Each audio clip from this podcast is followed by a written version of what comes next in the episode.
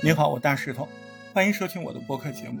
那么，经常有小伙伴还挺瞧得起我的，过来跟我一起分析啊，聊一聊，研究研究自己播客未来的走向，或者说在创作播客时遇到的一些困惑。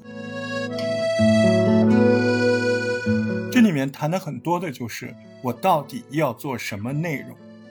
关于这一点，我想讲的是，呃。很多人可能会觉得我能做什么，呃，或者说我愿意做什么，这是两个很大的误区，啊，千万不要想着我能做什么和我愿意做什么，呃，那如果你做节目只是为了自己高兴，不是为了呃获得更多粉丝、更多听众，甚至是获得现金的酬劳，甚至是当成一个副业或主业。那只要你要有后面这些想法，那你的节目就是一个产品，你要有产品的思维。那你说你摆摊子开门店，你会想我能做什么，我愿意做什么，就拿出去卖吗？所以问题就在这儿啊，我我一点你就明白了吧？是不是？你又想着这个东西能够换来啊金钱，换来认可。你同时，你又不想市场上要买什么？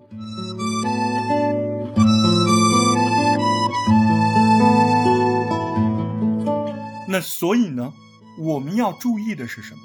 我们要先看市场上要哪些需求，在这个需求之下，你再看看你能做什么，这就一下子就解决问题了，对不对？市场上到底什么东西在卖钱？什么东西好卖得出去？听众到底愿意听什么？有一些老朋友可能看到我今年侧重内容有了很大的改变，呃，那考虑的仅仅是时效性和留存率吗？不仅仅是的，更多的还是考虑，哎，这个节目如何长期的给我带来流量、带来金钱，就这么简单。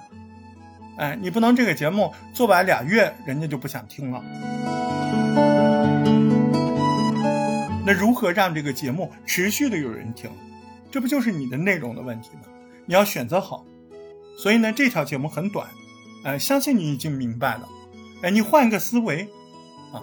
那你说我不知道，呃，市场上流行什么，或者说我不知道市场上流行的东西我怎么做？